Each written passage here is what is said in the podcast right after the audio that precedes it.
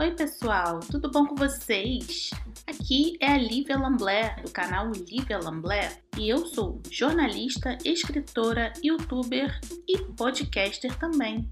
E aqui nesse novo podcast você vai ouvir sobre memes, notícias e assuntos relevantes ou nem tanto.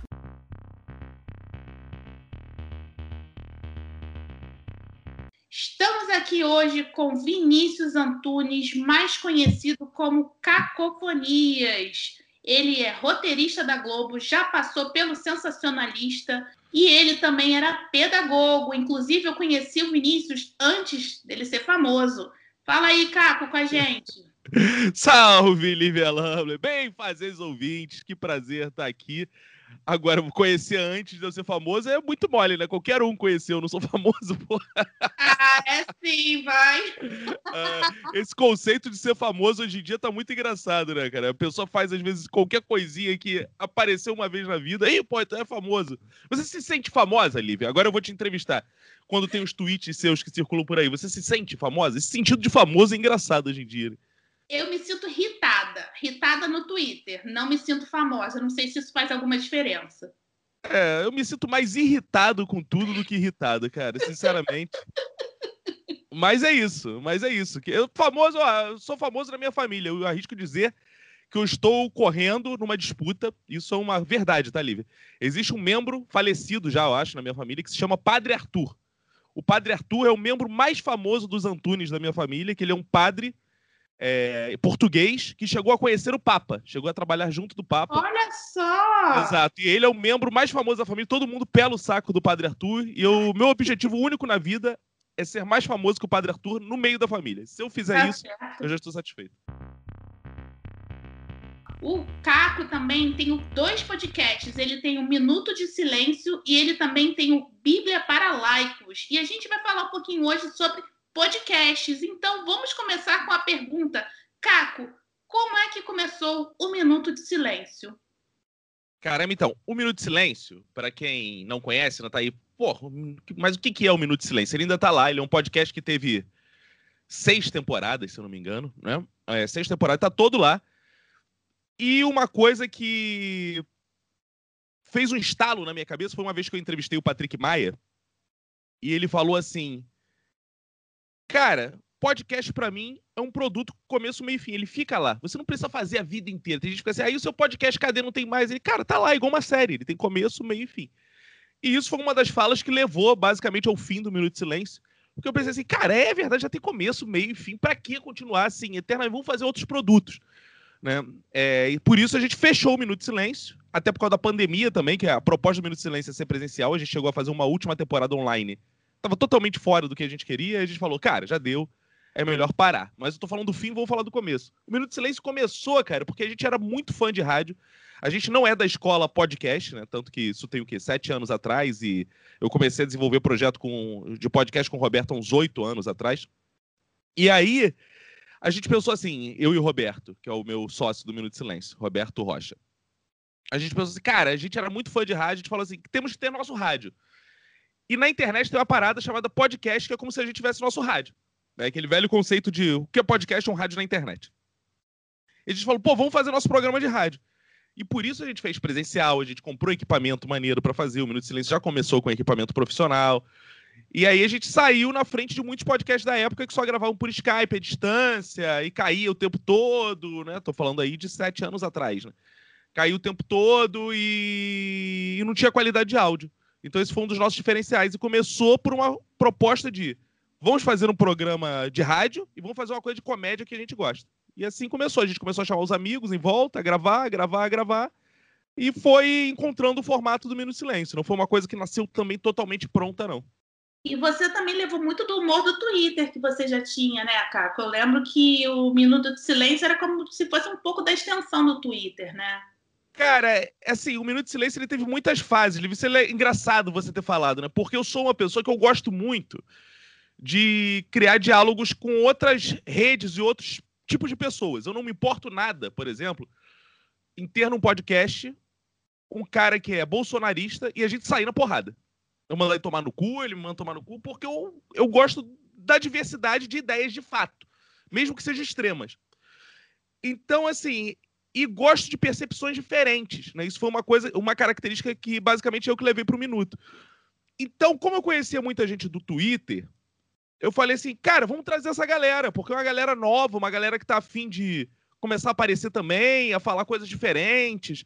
E é fora do nosso núcleo de amizade, pra gente não ficar só numa panela, sabe? Eu odeio essa, essa coisa de panelinha. Eu acho que, claro, todo mundo tem suas panelinhas que se sente confortável. Mas se manter só nelas, eu acho ridículo. Tem gente que exalta as bolhas. Hoje, ah, eu gosto de ficar na minha bolha. Ai, minha bolha. Foda-se, eu não gosto. Eu gosto de extrapolar isso. E comecei a, a escrever para as pessoas mesmo. E não eram famosas, não. Essas pessoas, ah, você estava se aproveitando da audiência das pessoas. Zero. Chamava pessoas que tinham menos seguidores que eu. Então, escrevia para as pessoas. E, pô, assim eu fiz grandes amigos. O Fox, o Bacon, né? Você foi uma dessas pessoas. O Marco Sá, pessoas que eu conhecia no, no Twitter, assim, pessoas quaisquer do Twitter. E famosos do Twitter também. Como. Deixa eu ver. Pessoas famosas que já foram lá do Twitter. Agora eu não vou lembrar assim, mas foram algumas pessoas com muitos seguidores também tal, do Twitter. Pessoas também que não, não eram famosas necessariamente no Twitter, né? Você chegou a chamar a galera da Globo também, não foi? Isso, então, esse primeiro momento foi assim, amigos, aí galera do Twitter, né? É, isso bem no começo mesmo, tá? Isso bem no começo. Aí a gente falou, pô, vamos chamar também galera que trabalha com comédia na Globo, que vai ter essa experiência de contar piada tal. E aí comecei a chamar uma galera que era roteirista, que também não necessariamente era famosa. Galera que nunca tinha nem gravado podcast. Aí comecei a chamar colegas de trabalho tal, por aí vai. Aí chegou o momento que eu mais gosto do Minuto Silêncio, que pra mim são as temporadas auge, assim, que eu, eu comecei a ter uma, uma paixão por stand-ups merda. O Rio de Janeiro é um lugar que tem muito stand-up ruim. Você mora nos Estados Unidos, em termos de stand-up, você deve ser uma privilegiada. Embora, sei lá, né? Nos Estados Unidos deve ter muito tipo de stand-up também, né? Ah, eu não curto humor americano, não, então eu sou suspeita. Não. É, então. E aí, então é porque você ainda não assistiu os do Rio também. E aí, cara, eu comecei a ir em shows muito underground de stand-up, assim. Coisas muito bizarras. E, cara, eu assisti, eu ia com um caderno, pra você ter ideia, Lili. Eu ia com um caderno no show. Eu anotava o nome dos, dos comediantes e chegava em casa, eu ia procurar, adicionava eles e mandava uma mensagem. Cara, eu comecei a trazer as coisas muito trash, que renderam os episódios muito engraçados, cara. Renderam os episódios muito engraçados. Então a, a, gente foi expandindo um minuto muito assim nessa, nessa vibe underground assim de comédia, primeiro com é, twitteiros e roteiristas que não eram celebridades, e aí depois a gente definhou de vez indo para esses comediantes de stand-up cariocas mas foi quando teve o auge de audiência, né? Foi quando a galera começou, caralho, é muito diferente isso. Os caras falam umas paradas que. Que, que é isso, cara, sabe? Porque era assim, o comediante stand-up tentando fazer as piadas na nossa frente, a gente rindo pra cara de outras coisas, zoando, sabe? E o cara voltava. Desmontava um pouco desse personagem de comediante e passava a conversar ali com a gente. Acho que essa era a proposta, sabe? Que a galera vem muito com piadas armadinhas, né? Uma coisa que eu não entendo, é uma coisa que eu não entendo o cacete. Eu começava a zoar, sabe? E virava isso. Minuto de Silêncio vem muito numa pegada que era do Rock Bola aqui no Rio de Janeiro, do próprio Pânico, né? Só que a gente nunca foi de direita, né? Era um pânico, digamos assim, de esquerda, né? E então sempre teve essa, essa coisa mais agressiva de comédia, uma coisa sem filtro tal. Então era a proposta do Minuto.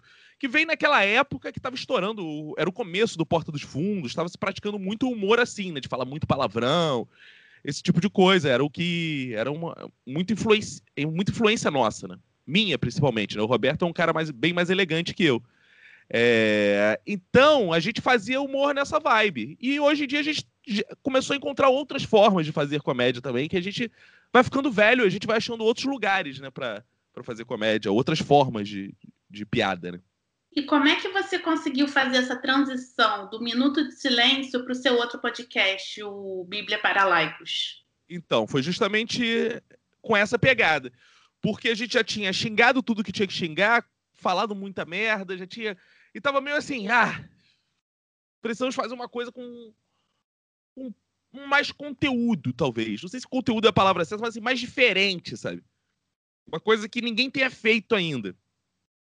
Aí a gente sempre tinha umas promessas no Minuto de Silêncio de fazer podcast sobre temáticas religiosas. A gente já tinha feito alguns, mas muito bate-papo, assim. uma, uma das ideias que a gente tinha, e vai fazer ainda, espero que eu, ao falar aqui, não roubem, mas tudo bem, fica registrado aqui que eu falei primeiro, que era o Rinha de Religiões. Que assim, você leva um judeu e um católico. Aí você joga questões para eles, tem que debater e no final o público vota quem ganhou. Isso era uma, uma, uma das coisas que a gente queria fazer. Aí a gente chegou numa ideia, né? Não sei como, foi alguma coisa comentando com o Roberto, que era assim: a gente ia ler a Bíblia sem qualquer influência religiosa. A gente ia a Bíblia comentando, como quem está lendo um livro. Ah, no princípio era o verbo, mas o que, que dizer com verbo? Não sei o quê. É um debate de dois caras que não são religiosos sobre a Bíblia. E a gente fala o que a gente entendeu, o que a gente quiser tal. Aí a gente vendeu isso para os assinantes do Minuto. Hoje é um podcast que ele só está fechado. A gente vende assinatura, R$ 9,90. As pessoas assinam no Sparkle e, e ouvem o Bíblia para Laicos.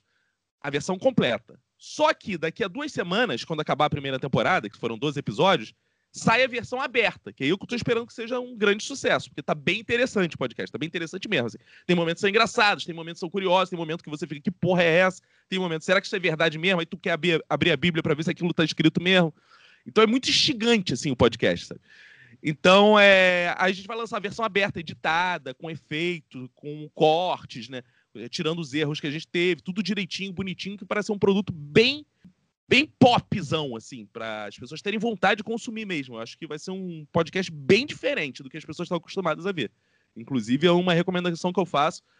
É, vocês irem lá ouvir o Bíblia para Laicos, porque é um produto que você vai falar assim, cara, eu nunca tinha visto isso. E isso é diferente. Ele mistura um pouco de storytelling com contação de história, com debate, com comédia, um misto assim que as pessoas ainda não viram, acredito eu.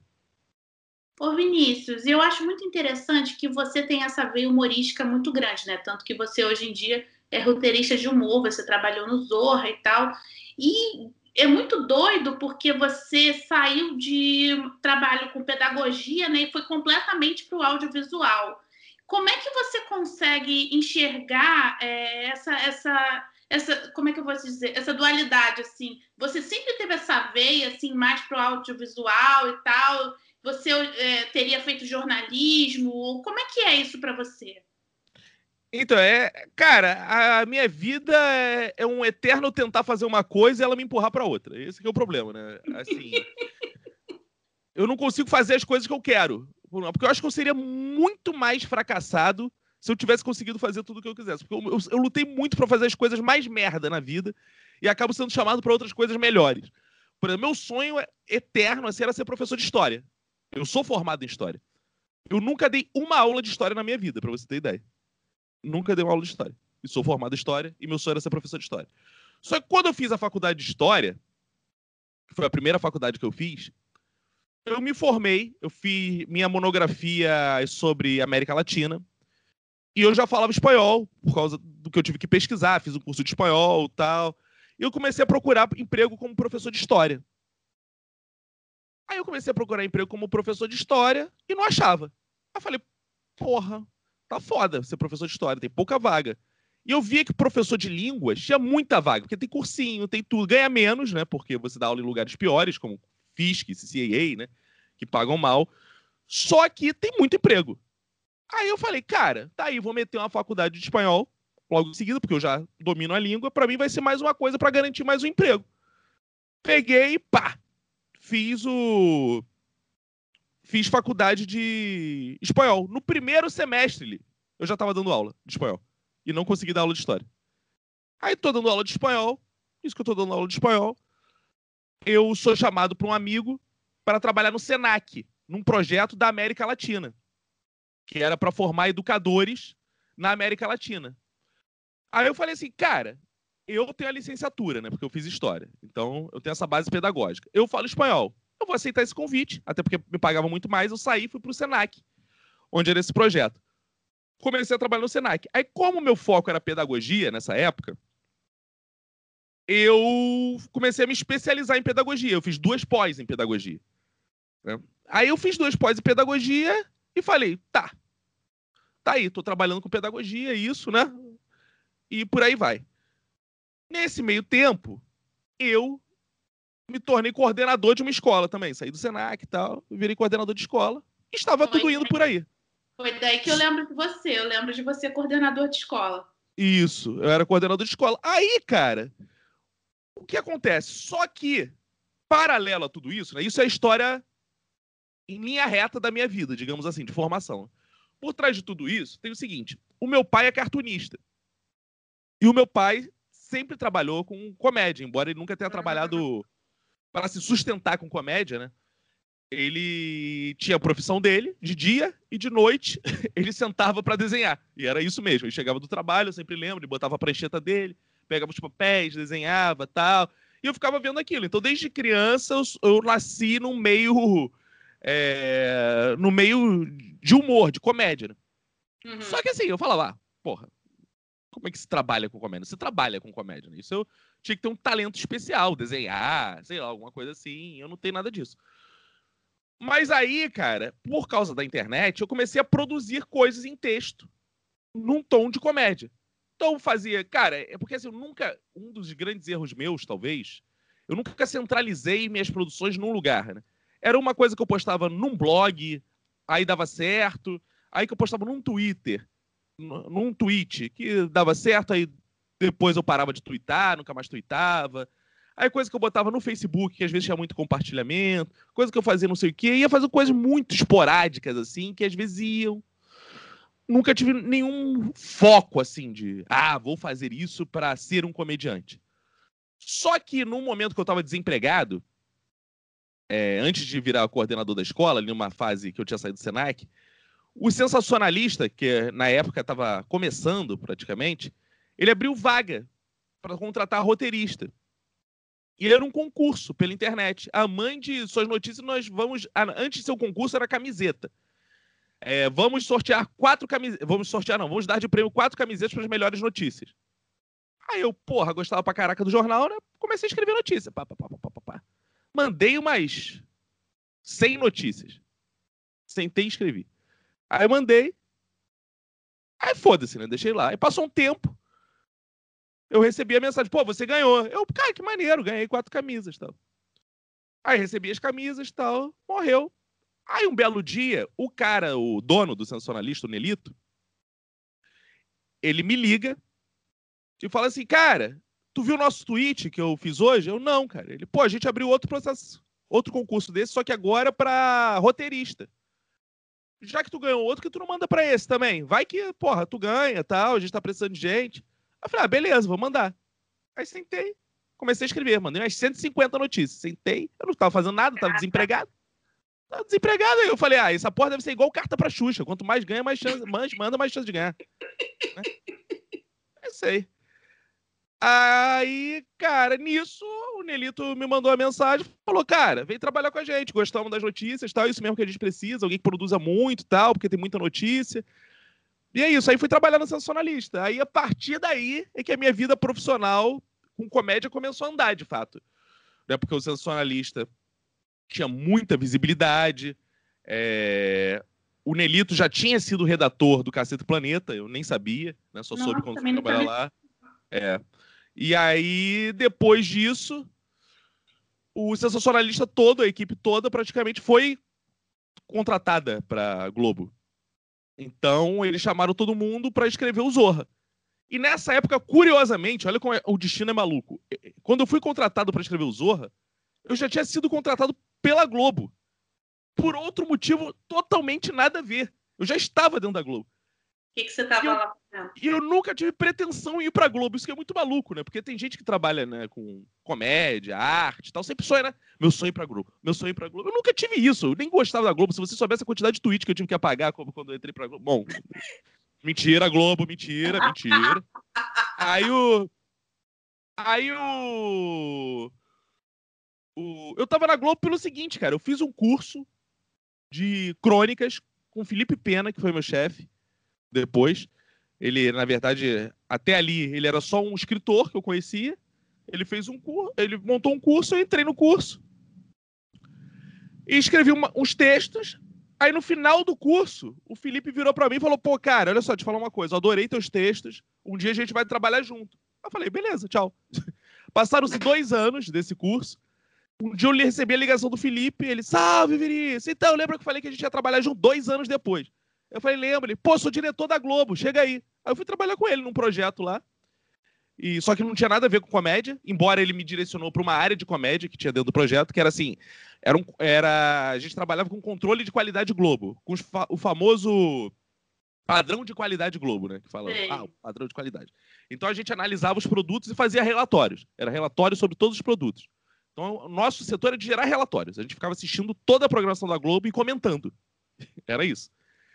Então ele me deu todos os produtos de comédia. Então eu assistia Sai de Baixo, Grande Família, é, Toma Lá da Cá, e ficava gerando relatórios, Zorra Total, e ficava escrevendo relatórios. Ah, tá, total, tá, o programa foi assim, foi assado, isso funcionou, isso não funcionou, bababá, acho que isso, acho que aquilo, o programa talvez falte mais isso, falte aquilo, gerava um relatório.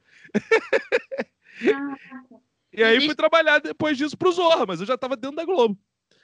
E assim que nessa um monte de viu como a, a, a, história parece linear, mas aí quando você vai ver, ela é toda embaralhada, porque eu não sei como fui parar nisso, cara. Foi, eu tentei só ser um professor de história e não consegui, fracassei miseravelmente nisso. Pô, maneiro, cara, muito maneiro isso.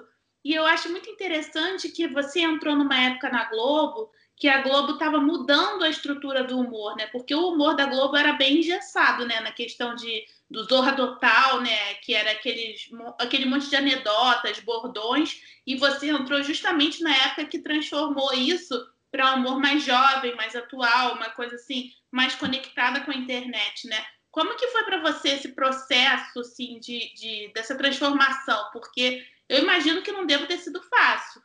Cara, é, é tão complexo olhar esse movimento, porque é, eram coisas, eu acho que são coisas que podem coexistir muito facilmente, sabe? As pessoas geralmente colocam assim, e eu acho que é um olhar normal de quem olha de fora, né? Do tipo, ah, tem esse humor que é velho, esse humor que é novo.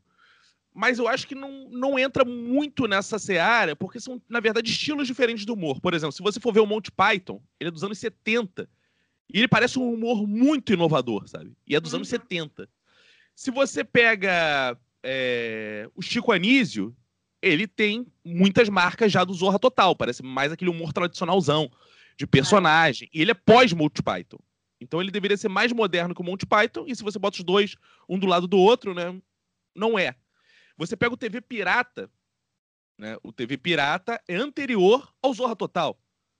E ele parece mais moderno que o Zorra Total. Então eu acho que na TV o que deveria existir é horários para uma comédia mais popular, né, que permite mais o personagemzão, a anedota, e uma comédia que é mais transgressora em alguns momentos, num horário que é mais prime e tal, que não é tão popular, porque as pessoas querem consumir isso também, né? Vídeo sucesso que foi os normais, coisas desse tipo, coisas que são que arriscam mais, né? Então, é possível conviver. Tanto que no mesmo momento que estava acontecendo essa transformação na Globo, ainda existia, estava acabando a Grande Família, que era bem popular também, né? Então, assim, eu não vejo muito esse, esse contraponto entre uma era e outra. Mas acabou que foi isso que você falou, né? Porque no momento que entrou o Márcio Smelling como diretor, é, teve uma queda desse humor, o que eu achei muito equivocado estrategicamente. Isso é uma visão minha, tá? Não falo em nome da empresa de nada, é totalmente pessoal, tá, gente? É o que eu acho muito equivocado porque assim, você pode ter um cara ali na parte da tarde, domingão à tarde, né, que que faz um produto mais popularzão e ter quinta-feira à noite uma coisa mais transgressora, é, mais inovadora. Então eu senti, eu senti que teve um problema que a gente percebeu ao longo do tempo, né? Eu acho que se percebe isso ao longo do tempo, porque eu acho que o humor da Globo ficou todo muito parecido. Ficou. Eu acho que o Zorra era parecido com o Tá No Ar, que era parecido com algumas coisas do próprio Isso a Globo Não Mostra, que era parecido até com algumas piadas da escolinha, que era mais popular, mas a escolinha também mudou a linguagem dela, né? Fazia piadas num outro tom. Então, assim, eu acho que até porque os redatores eram muito parecidos, é, transitavam entre muitos programas. Eu achei que isso foi um equívoco, assim, essa, essa linha. Mas quando a gente fez o Zorra, era só tinha tido a experiência do Tá No Ar. Né? O Tá No Ar tinha existido. E graças ao sucesso do Tá No Ar, que veio assim, bom, agora vamos fazer a reformulação do Zorra Total, vai virar Zorra. E foi interessante essa proposta, porque você saía daquela piada né, que era toda semana a mesma coisa, para tentar fazer um humor mais cotidiano, sem bordão, sem tanta repetição, o que é muito difícil. Porque uma coisa é você escrever toda semana um quadro que dá para você fazer numa planilha, que é assim, hoje ele está em tal cenário, ele vai falar tal bordão, ele tá não sei o quê. Você consegue montar toda semana durante anos isso. Você fazer durante seis anos, que foi o tempo do Zorra, cada semana uma situação diferente, é bem complexo, né? Então a equipe do Zorra era muito grande, trabalhava bastante, tinha muita reunião, tinha pessoas muito diferentes. É, então, assim, eu acho que a experiência do Zorra, para mim, foi muito importante para me ensinar a trabalhar com comédia. Assim, a pegar ritmo, a escrever em quantidade, embora já tivesse experiência no sensacionalista de escrever em quantidade, mas o sensacionalista ele parte sempre de alguma coisa. Né? Da notícia, você lê, você se atualiza e pensa em cima daquilo. O Zorra, muitas vezes, você parte da sua experiência pessoal, né? Você tem que viver o mundo, tem que sair na rua, tem que comprar coisas para ter observações em cima disso. Uma coisa que eu percebo é que o exatamente isso que você está falando, né? O Zorra era muitas situações do cotidiano e tal. Por isso que eu perguntei a questão do Twitter para você, porque eu vejo o humor do Zorra, esse humor rápido, esse humor inteligente, não no sentido de inteligência como ó, oh, nossa, como se fosse melhor do que o outro, mas é humor mais assim irônico, né? Uma coisa menos pensada e mais rápida, mais irônico, na hora, assim. É, eu confesso um pouco, Lívia, e ainda bem que eu trabalhei no programa, então eu fico bem à vontade para falar, né? Uhum. Isso é uma opinião minha, uma opinião que eu falava muito lá dentro até. Eu sinto falta, às vezes, mais da gargalhada, sabe? Eu acho que a gente vive num momento, acho que teve essa fase, né? A gente saía do, do Zorra Total, que era aquele. Ah, engraçado pra cá. Esse cara é engraçado mesmo. Esse cara é do tiozão, né? Entrou nesse modelo Zorra, que é um modelo mais irônico e tal, mas hoje eu sinto falta de humor que é também. É, hoje não, sempre senti, né? Mas antes eu acho que era mais voto vencido, eu acho que as pessoas começam a perceber isso também. Que mesmo nesse humor mais irônico e tal, tem espaço mais para gargalhada, para uma coisa, um tom um pouco mais alto, pesar as tintas às vezes um pouco mais. Eu acho que às vezes também é tudo muito certinho, bonitinho, limpinho. Eu, particularmente, gosto de um humor que é um pouco mais sujo, sabe? Um humor que é mais. Mas sabe? É que não é aquele humor né? tão arrumadinho, assim, né? Eu acho que, o, às vezes, o, o, humor na Globo ficou um pouco engomadinho demais. Eu acho que falta esse novo momento, agora que eles estão procurando. Vai, vai estrear um programa novo de comédia. Eu acho que em, março ou maio, não, não sei direito. Algum mês com M aí. e, no horário do Zorra. E eu espero que ele venha um pouco mais sujo. Não sei que eu não, não tô escrevendo esse. Mas essa coisa muito certinha, assim, eu acho que já deu um pouco. Acho que já foi essa fase. Ô Vinícius, você se inspira também no, no, Hermes e Renato quando você diz uma coisa assim mais suja? Porque eu vejo Hermes e Renato formou o caráter de muitos dos humoristas, né? E, e é esse tipo de humor a que você se refere, que você gostaria que tivesse mais Cara, engraçado, né? Porque eu não acompanhei o Hermes e Renato no auge do Hermes e Renato. Eu vi ver depois, né? Foi uma coisa que eu vi depois. E eu acho que tem momentos no Hermes e Renato que é isso. Que assim, tem um momento que você tem aquele momento que é. Vamos ser toscos. Claro que você não precisa fazer o programa todo tosco. A gente tá falando de Globo. A Globo não vai fazer nunca um Hermes e Renato, que não é a marca da empresa. Uhum. Mas você tem esses momentos. Eu lembro o Cacete do Planeta. Como era engraçado que eles estavam fazendo uma coisa e jogava alguém pela janela e caía um boneco tosco, sabe? É, Era engraçado, cara. Você tem um Sim, momento. Era bom.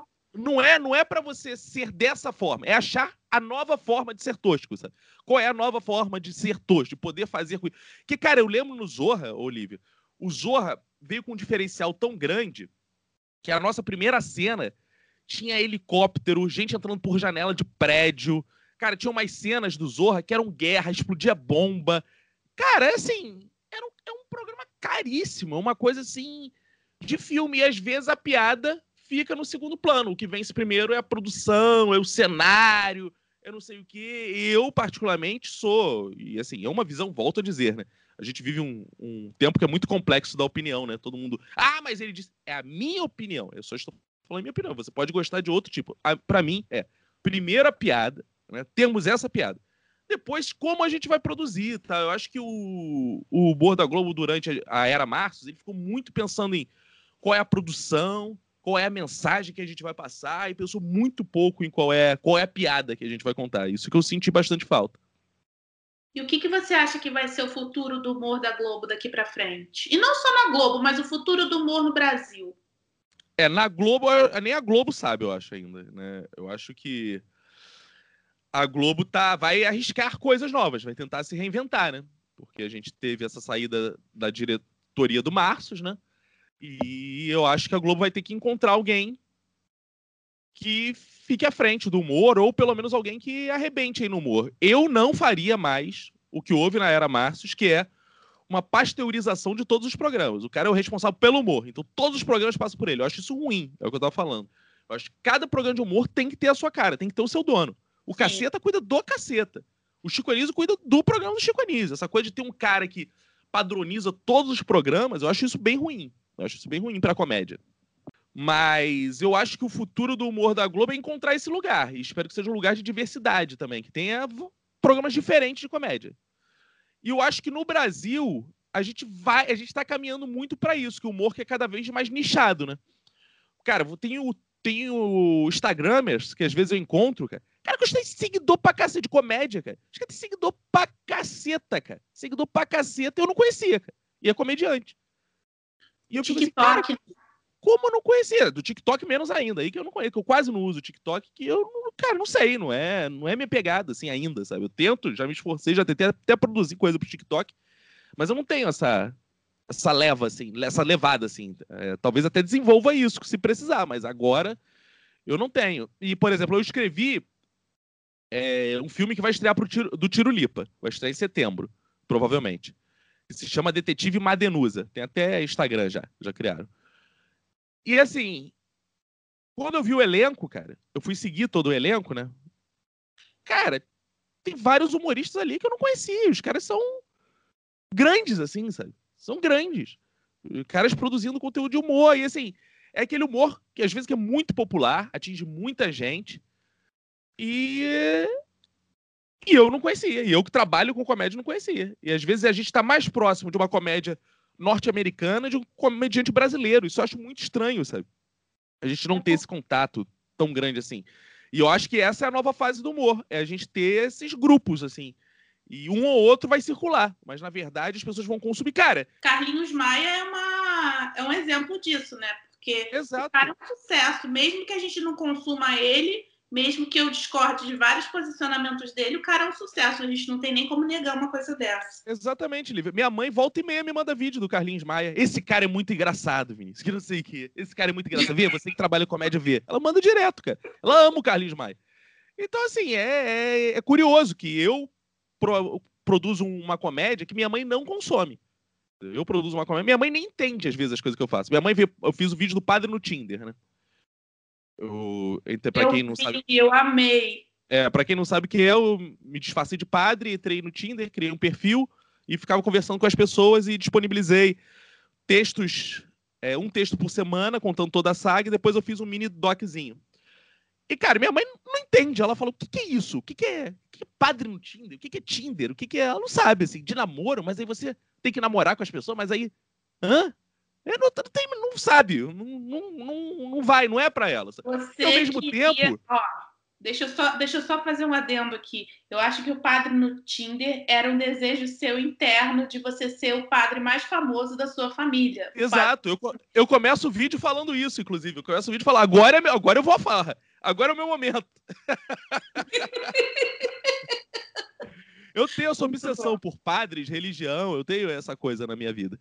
E, e aí, o... E, e, ao mesmo tempo, Lívia, tem gente que me acompanha dentro lá do, dos meus 5 mil seguidores no Instagram, 8 mil no Twitter, que é pouco, bem pouco, e me, me escreve e fala: Caco, tô te mandando uma garrafa de uísque como agradecimento por você ter me feito rir esse ano.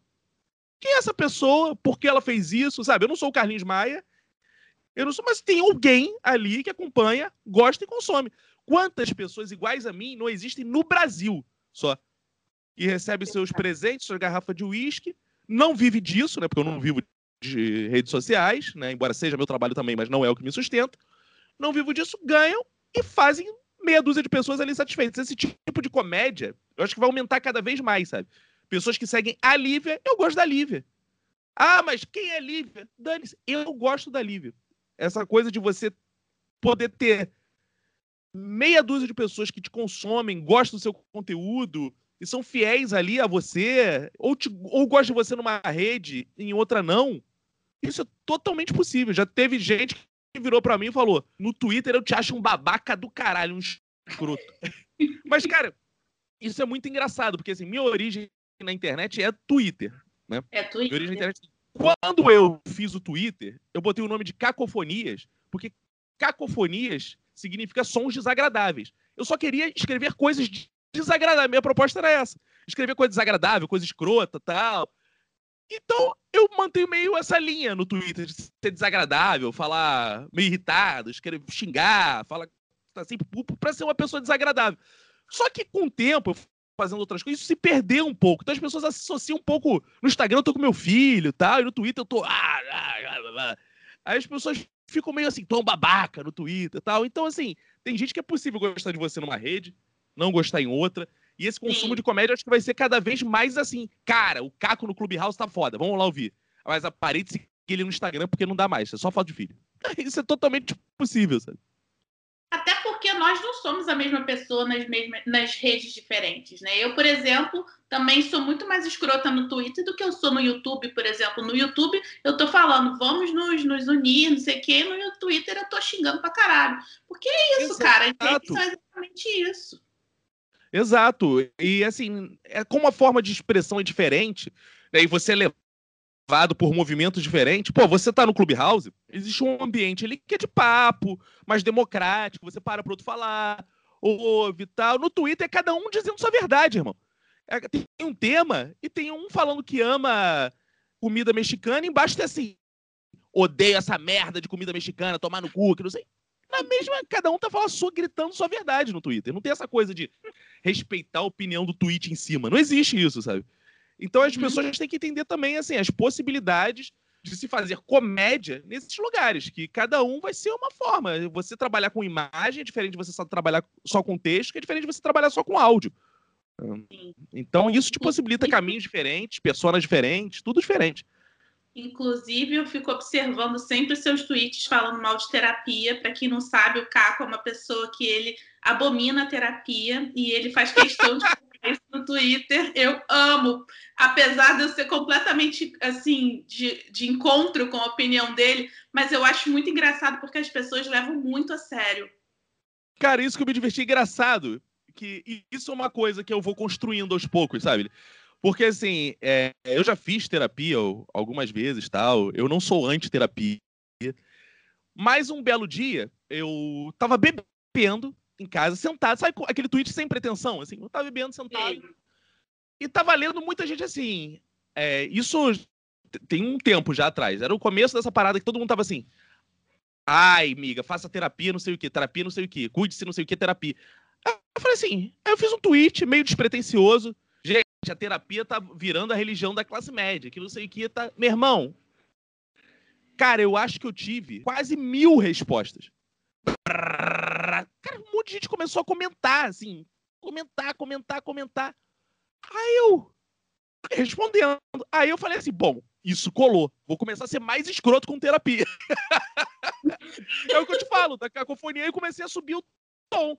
É, aí tudo que é de terapia me mandam, eu retuito, pá, pá, pá, pá. É que eu vejo que criou uma coisa, uma graça falar ali mal de terapia.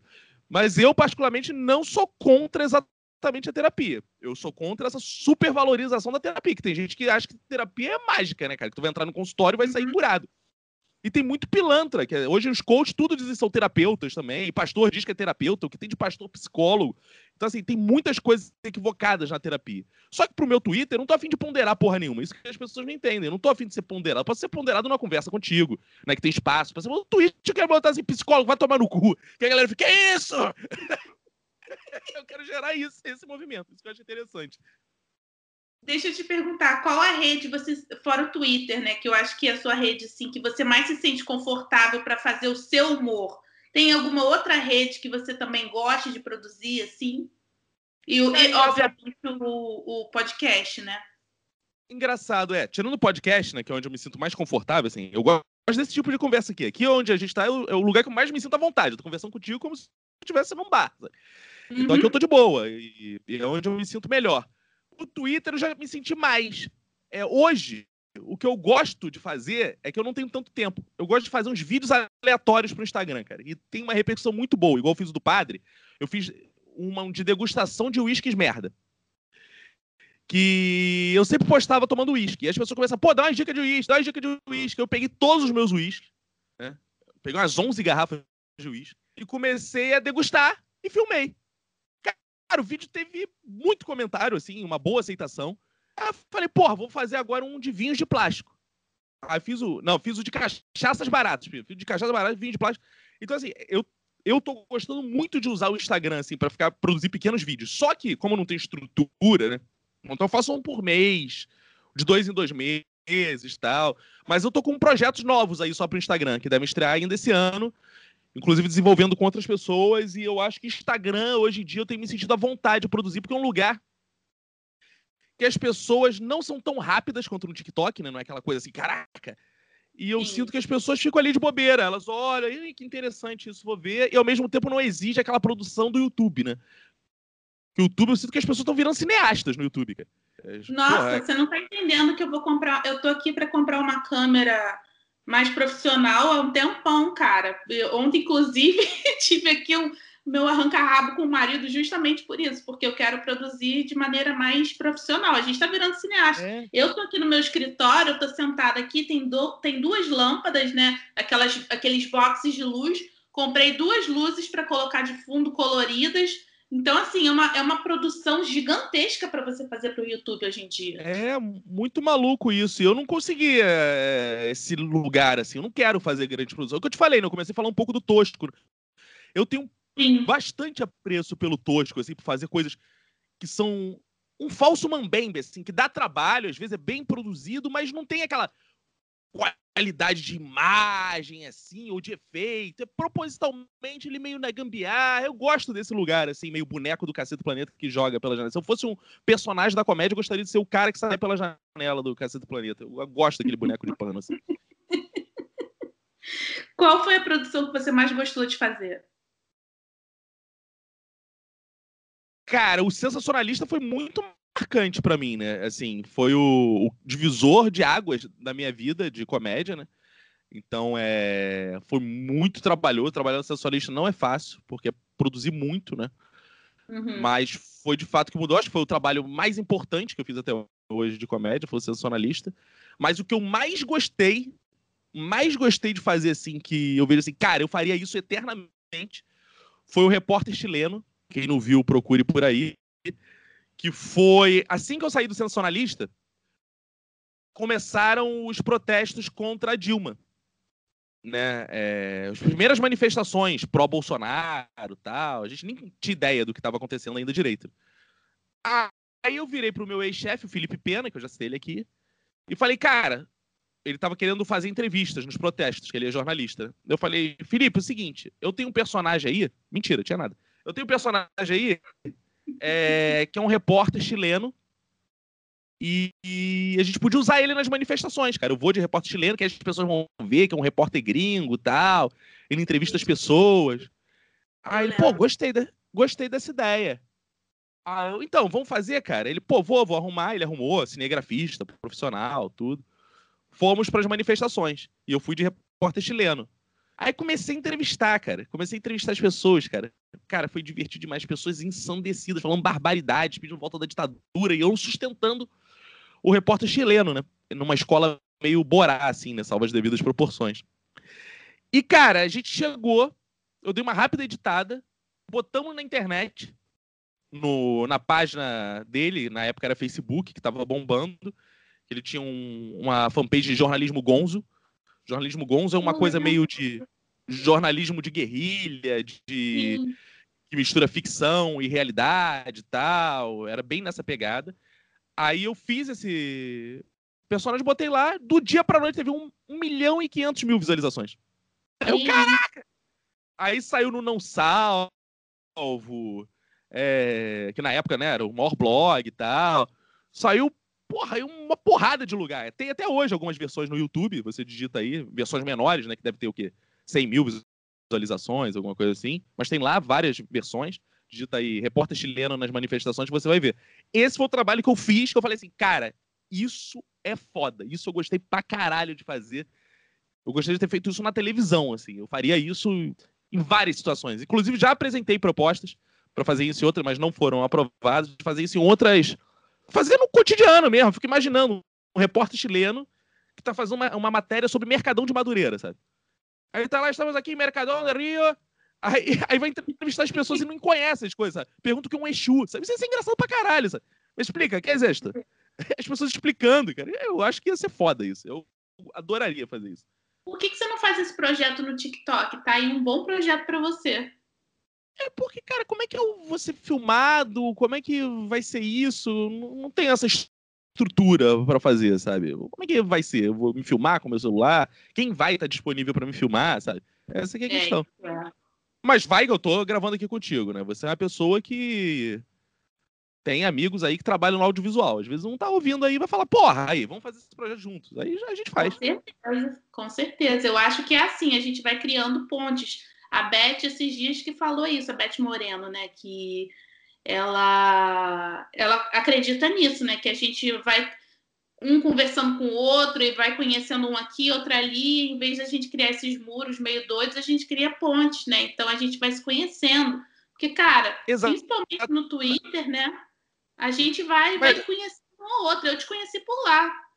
Exato, e é por isso que eu gosto muito da galera assim, do Twitter, esses comediantes que eu falei, de stand-up tal, porque são pessoas muito acessíveis. Eu vejo na Globo, por exemplo, as pessoas não são acessíveis, sabe? Não são. As pessoas não. não não querem ir nos lugares, não querem conhecer as coisas. Elas estão lá, já estão, se sentem já empregadas, garantidas e acham que é isso.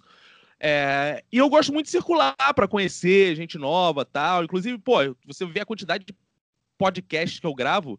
Tem podcast que não tem audiência nenhuma. Assim, eu vou lá porque, pô, é, às vezes é social com um cara que tá gravando, sabe? Pô, que me ouvia, que gostava de alguma coisa, às vezes é ele que vai me acrescentar alguma coisa nova. Vou aprender alguma coisa com ele, ele vai falar, porra, é isso mesmo, eu vou ter uma nova reflexão. Então eu não fico medindo assim, ah, quanto tem de audiência. Não adianta, às vezes, eu ir num Nerdcast e tem um milhão de plays, mas não é aquela pessoa que vai se interessar em mim, sabe? Vai olhar assim e falar. Às vezes eu venho no seu, tem meia dúzia de plays, alguém vai olhar e falar, porra, mas esse cara é exatamente o que eu tô precisando, sabe?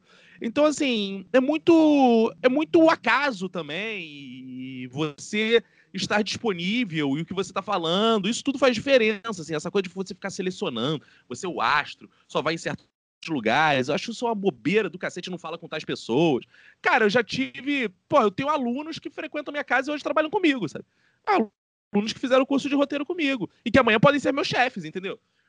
Então, assim, esses alunos amanhã podem garantir meu emprego, sabe? E por que eu ia tratar mal os caras porque eles foram meus alunos? Isso não faz sentido nenhum, sabe? Com certeza. Caco, muito obrigada pela sua entrevista. A gente está chegando aí por quase uma hora de gravação já. Eu geralmente eu faço esse podcast menor, né? Mas como a gente está conversando aí, eu sempre estendo um pouquinho mais. Mas ó, amei o bate-papo. Volte mais vezes. Tenho ideias de vários projetos. Então, se um dia a gente quiser aí sentar e produzir alguma coisa, só falar, tá bom? E eu queria que você deixasse aí um abraço para a galera. Gente, muito obrigado. Prazer conversar com vocês. É, me sigam nas redes sociais, Cacofonias. Conheço o projeto Bíblia para Laicos. No meu Instagram eu sempre divulgo meus projetos novos. Eu tenho um, um, um defeito que eu sou muito inquieto. Então, a cada semana eu invento um, uma coisa nova. Então, vale a pena vocês seguirem lá para conhecer. E quem quiser bater um papo mais aprofundado, outra coisa que fala, tu é maluco, tu faz isso, eu faço. Vou deixar meu WhatsApp, que é Rio de Janeiro, Brasil 5521 973498184. Também você quer adicionar lá, bater um papo. Ô, Caco, porra, achei legal. Sem problema algum. Porra, eu recebo spam de loja, não posso receber spam dos ouvintes da Livelão, sem problema nenhum. Tá bom? Valeu, gente. Foi um prazer estar aqui. Liv, espero que a gente possa, de fato, fazer algum projeto virtual em conjunto. E nem que seja para o Clubhouse, né? A gente já trocou algumas ideias nesse sentido. Eu acho que é, você é uma pessoa que tem uma coisa que eu admiro muito, que você é muito agregadora, né? Você é uma pessoa que consegue juntar pessoas bem diferentes. Assim, eu vejo assim, cara, essa, essa e essa pessoa são amigas da Lívia, assim. Como é que pode isso? São muito diferentes elas. Né? Eu não tenho essa característica de agregar tanta. Até tenho, né? Porque, pelo minuto, mas eu sou falso, eu minto. Eu, eu finjo que gosto das pessoas. Você nota que é uma coisa mais genuína, assim. Eu acho isso bacana pra caramba. Obrigada, Vinícius. Gente, esse podcast é o Rio Podcast inteiro. É impossível a gente falar sério com o Vinícius. E mesmo... Eu tô falando sério, eu tô falando sério. Pô, mas é impossível ficar sério falando contigo, cara. Muito obrigada, Vini. Gente, me sigam nas redes sociais também, Lívia Lamblé. Eu tô no Twitter, eu tô no Instagram, eu tô até no TikTok. Então, cheguem lá, mandem, se vocês estiverem pelo Anchor, vocês podem mandar áudio aqui pro, pro episódio e eu coloco no fim do episódio, tá bom?